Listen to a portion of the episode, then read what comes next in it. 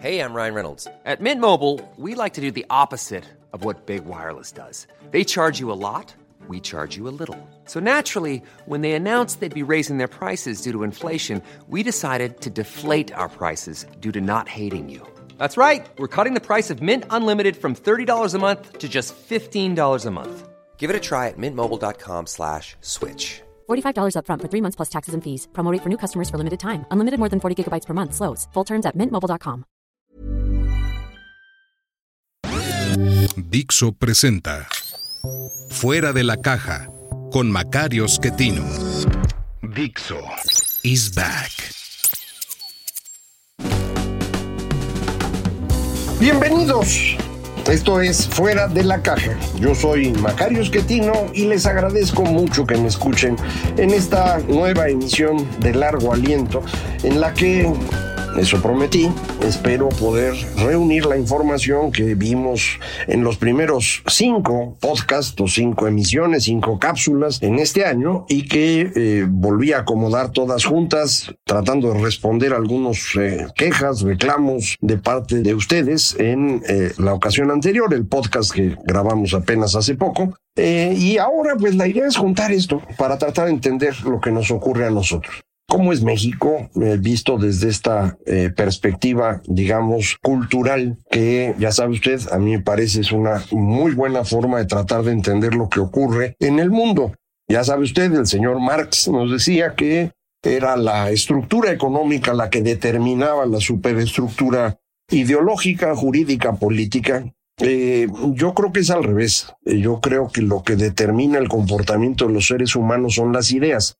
Ideas que no necesariamente las personas pueden entender o identificar, pero reaccionan a ellas. Eh, John Maynard Keynes, el famoso economista del siglo XX, en su gran libro, La Teoría General, eh, al final del libro, en las últimas páginas del libro, eh, dice, todas las personas que tienen que tomar decisiones son, aún sin saberlo, esclavos de las ideas de algún economista que ha muerto. Es decir, la forma que tenemos de interpretar el mundo y tomar decisiones viene de lo que hemos aprendido. Si usted tuvo la oportunidad de ir a la escuela, pues piensa distinto de alguien que nunca fue a la escuela. Eh, si usted ha estado leyendo textos eh, subversivos como los que aquí comentamos, pues su forma de ver el mundo va a ser muy diferente a la de personas que no andan leyendo esas cosas raras. Eh, y es con base en ello que tomamos nuestras decisiones, a veces sin darnos cuenta de que derivan de ahí. No, no es una cosa consciente, pero, pero así es como funciona. Entonces, si nosotros aprendemos desde niños que hay ciertas cosas que uno tiene que hacer, pues basta a seguir haciendo, aunque no quede claro por qué. Pues es lo que aprendimos de niños. Y así es como se transmite entre generaciones lo que está bien y lo que está mal, la moral. Eh, esto no es algo que uno pueda resolver discutiendo. Cuando hay una diferencia de interpretación en temas morales, no lo vamos a resolver hablando nunca, no se puede. Si tenemos una diferencia de interpretación acerca de algún fenómeno de la naturaleza, de cómo funciona una máquina, eh, acerca de un párrafo en un texto, eso sí lo podemos discutir. Y si lo discutimos entre varios, sobre todo con gente que sabe, pues todos vamos a aprender y vamos a avanzar en el conocimiento. Entonces el conocimiento se acumula. No es una cosa que existe y se va, no, se va acumulando. Y poco a poco vamos sabiendo más. Y, y con el tiempo esto se vuelve exponencial y eso es lo que nos ha ocurrido. Si en los últimos 200 años, o si quiere 500 años, hemos aprendido muchísimo más de la naturaleza de lo que sabíamos antes. Y lo hemos hecho, como decía creo que Newton, porque estábamos montados en los hombros de gigantes. Vamos aprendiendo de lo que ya hicieron otros, acumulamos esa información. En la moral eso no ocurre. Lo que está bien y lo que está mal no es una cosa que se acumula en el tiempo. Es algo que es específico al momento y sociedad en la que a usted le tocó nacer, en donde usted aprendió de niño y aprendió de sus padres o sus maestros que le enseñaron con cuentos y, esa es la forma como interpreta el mundo, con esos cuentos. Eh, cuando se encuentra alguien que trae otros cuentos y trae otra interpretación del mundo, si esa interpretación distinta es muy distinta, la cosa se puede poner fea, porque no hay manera de resolverlo discutiendo. Eh, tradicionalmente los seres humanos, cuando hemos tenido ese tipo de encuentros, lo que hacemos es matar al otro. Es la forma más fácil de resolver el problema. Y lo hacemos porque si no lo mato yo, pues me mata él. Eh, decir esto ahorita, pues espanta, ¿no? Lo uso en, en conferencias y la gente como que se espanta cuando lo digo. Pero hasta hace muy poco tiempo así era, ¿eh? Y creo que sigue siendo así en ciertas cosas en México en particular, pero dejémoslo ahí eh, por el momento. Está más o menos claro, espero, que esta forma de entender el mundo que vamos construyendo desde niños es producto de lo que aprendemos de generaciones anteriores, por los cuentos de padres y maestros y por lo que aprendemos en el transcurso de nuestro tiempo de educación, que en las sociedades modernas pues son muchos años de escuela. Eh, esto también es algo muy nuevo. Acuérdese usted, las escuelas no eran algo común. Mi abuela llegó a estar hasta tercero cuarto de primaria, eso es todo lo que le tocó. Tuvo un hermano que estudió bastante porque fue cura. Eh, otro hermano no estudió, se volvió militar, llegó a ser eh, persona importante alrededor del carrancismo durante la revolución. Eh, mi mamá alcanzó a estudiar primaria, ya no pudo estudiar más.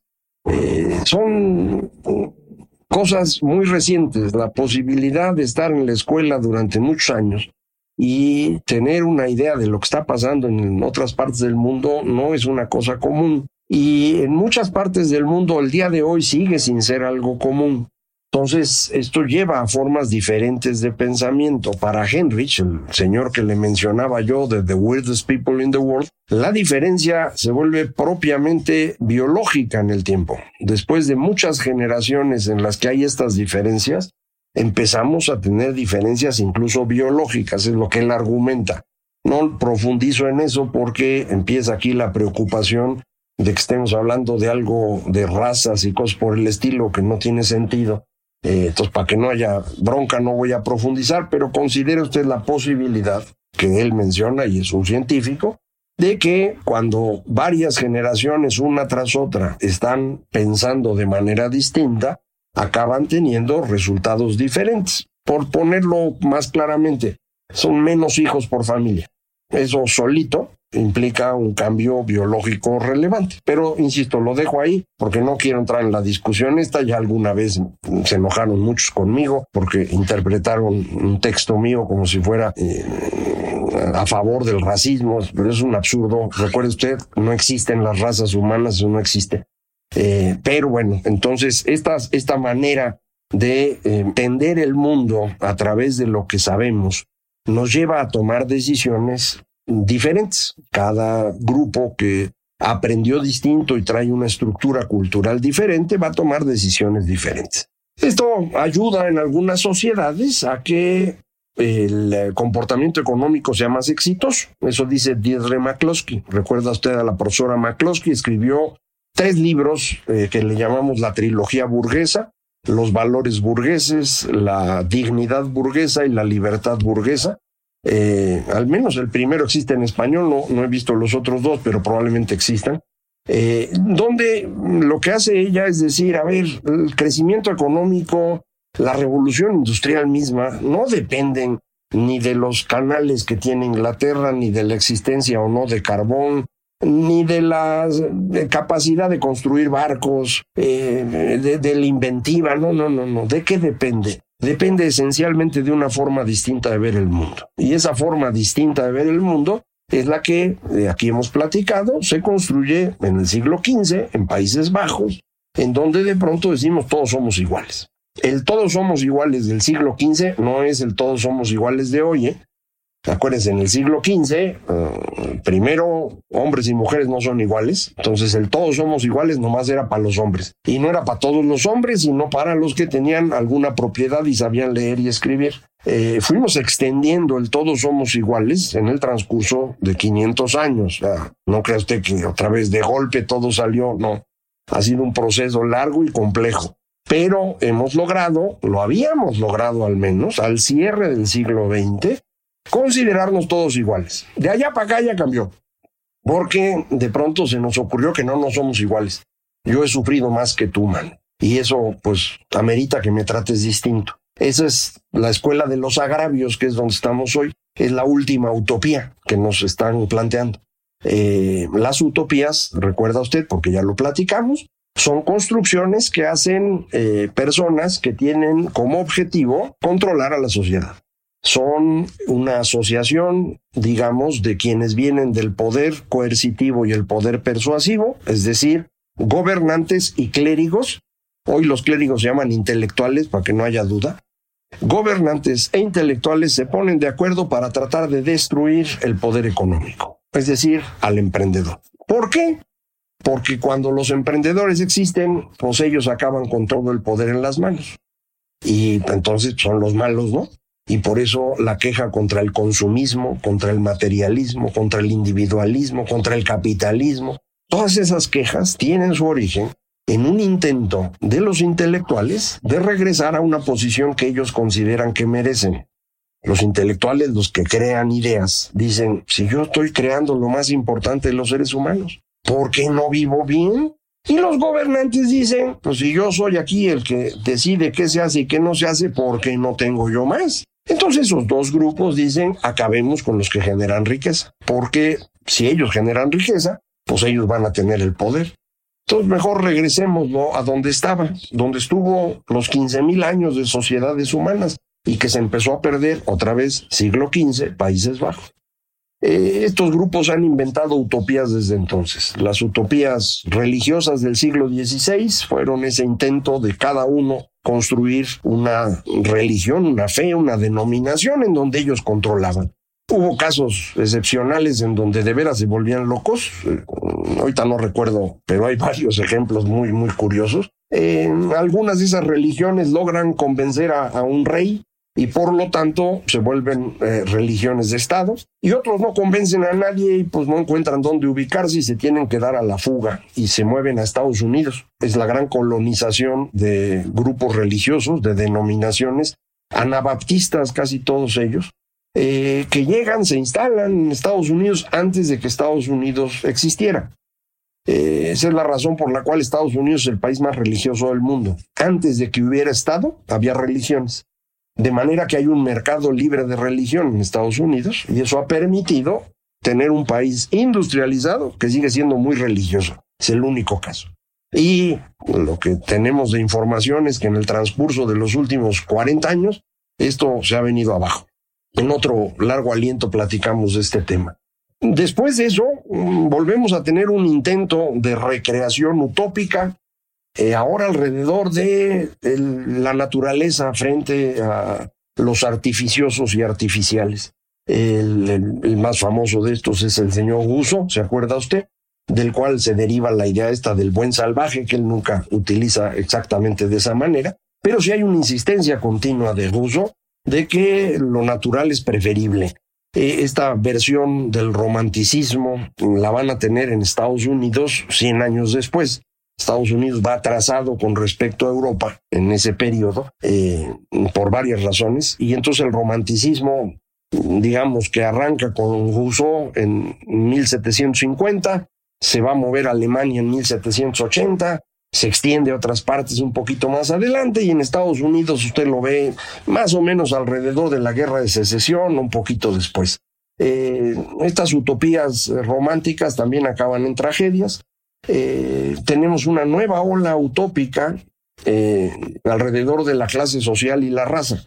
Son las dos opciones que nos vendieron en el siglo XX. Del lado de la izquierda, la clase social es la clave, es decir, solo los proletarios saben qué hay que hacer. Y todos los demás son una bola de inútiles. Entonces, la dictadura del proletariado. Y del otro lado, del lado derecho, nos dicen, no, hay un grupo de personas que son mejores que los demás. Y ese grupo de personas viene de una raza especial. De ahí viene el racismo en la versión siglo XX. Eh, lo hace el señor Mussolini en Italia tratando de recuperar la idea de la Roma imperial, y así hace sus construcciones y sus marchas y todo lo demás. Y el señor Hitler lo hace alrededor de la idea de los arios, eh, utopías que costaron millones de muertos. Hoy nuestra utopía es la de las escuelas del agravio, a ver quién es más víctima. Eh, esas escuelas del agravio están asociadas a cualquier cosa hacia atrás que uno pueda encontrar en donde yo sufrí, no yo, yo, yo, sino mis antepasados, que porque pues eran de cierto color de piel y yo lo sigo teniendo, entonces a mí me maltratan como los maltrataron a ellos.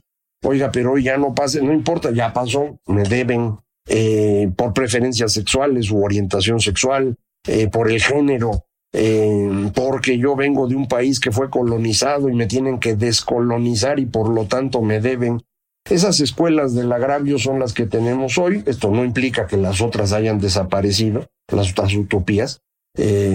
Aquí en México creo que tenemos una combinación de varias de estas cosas, eh, que es lo que utiliza el señor López Obrador para conformar un grupo que esté detrás de él un grupo de personas que se sientan como él, agraviados por las razones que sean, que tiene cierto corte religioso, que es una mezcolanza extraña de catolicismo, porque eso se vende en México, pero sobre todo de eh, una versión evangélica, que entiendo que es lo que el señor López Obrador profesa privadamente.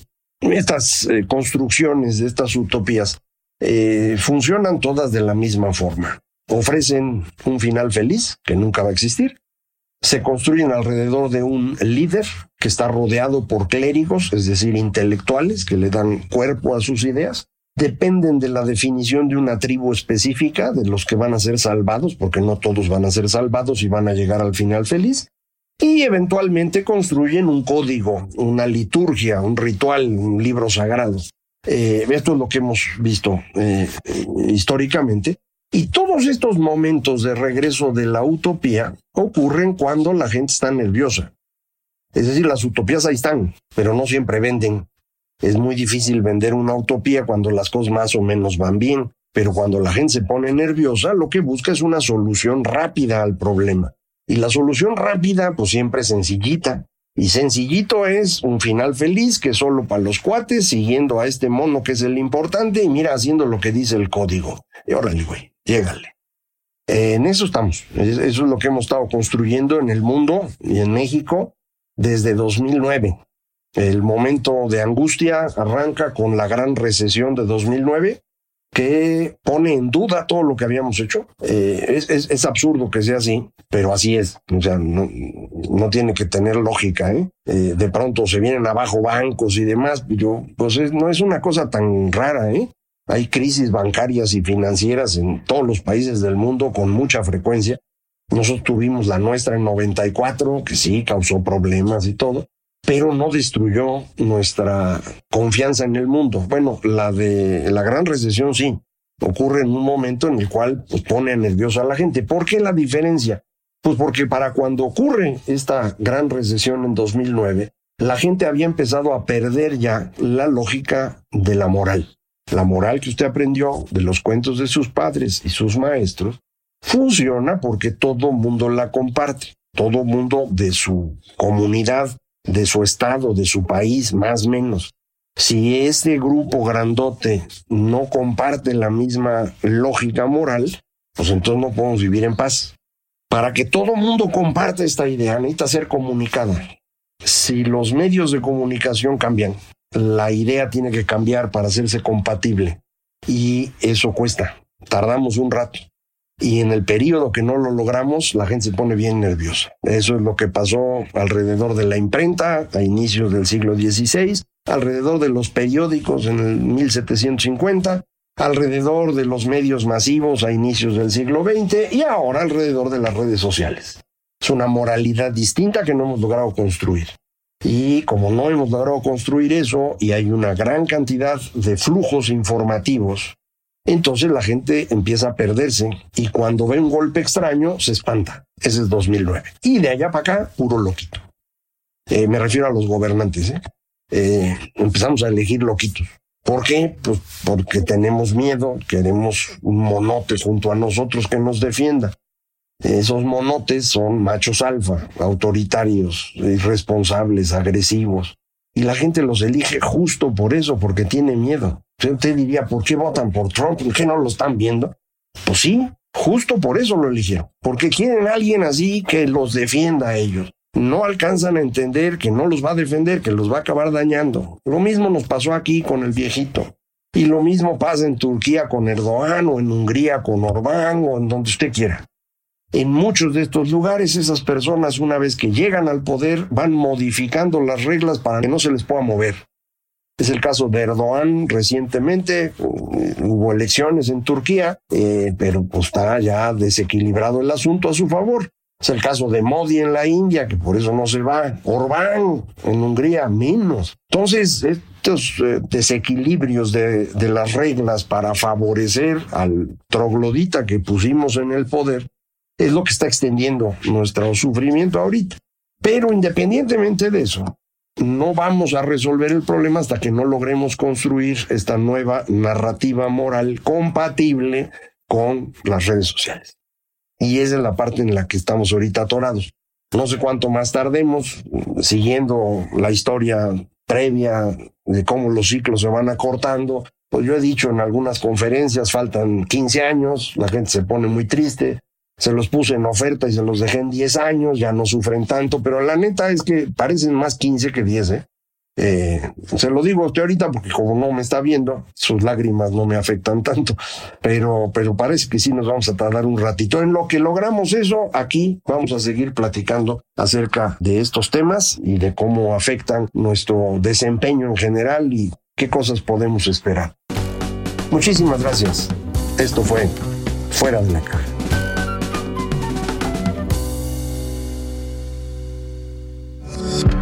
Dixo is back.